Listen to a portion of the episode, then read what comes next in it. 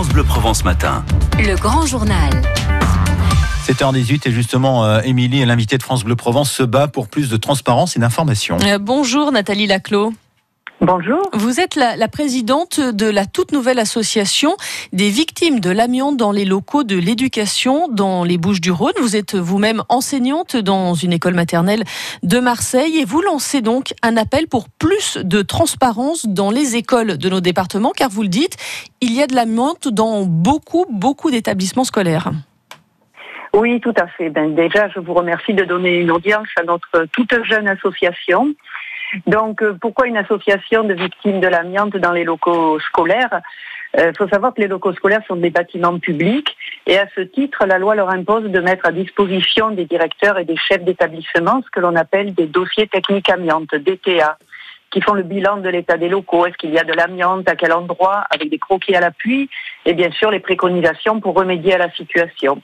Et nous nous sommes rendus compte que dans l'immense majorité, l'immense majorité des directeurs d'école, par exemple, n'étaient non seulement pas en possession de leur DTA, mais en plus, euh, ils ignoraient euh, complètement leur existence. Est-ce que l'on sait euh, quel pourcentage des, des, des, écoles ont de, de l'amiante dans, dans leurs murs eh bien, écoutez, euh, depuis le 1er janvier 1997, l'amiante est interdite en France.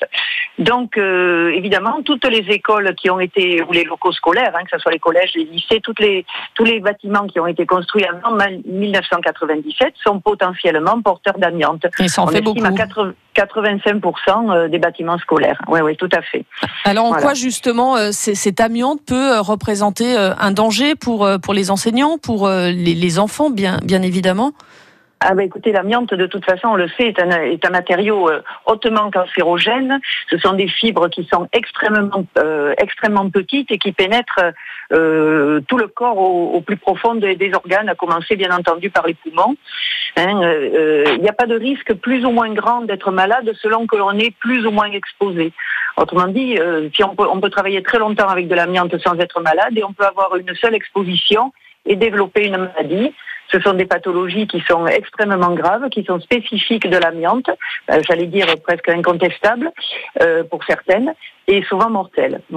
Mais vous demandez euh, aujourd'hui qu'on qu recense les, cas de maladies dont pourrait souffrir le, personnel de l'éducation, c'est ça?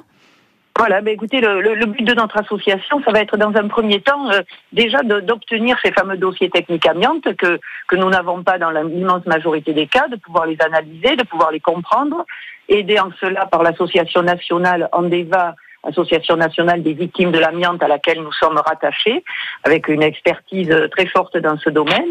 Donc nous, on veut être en possession de ces DTA, de tous, donc les recenser, les regrouper, et puis euh, voir euh, qu'est-ce qui a été fait, qu'est-ce qui reste à faire, euh, faire un bilan, un état des lieux. Il y a un besoin voilà. de, de, transparence et, et d'information. Merci beaucoup Nathalie Laclos d'avoir été avec nous ce matin sur, voilà. sur France Bleu Provence. Au revoir. Très bonne journée.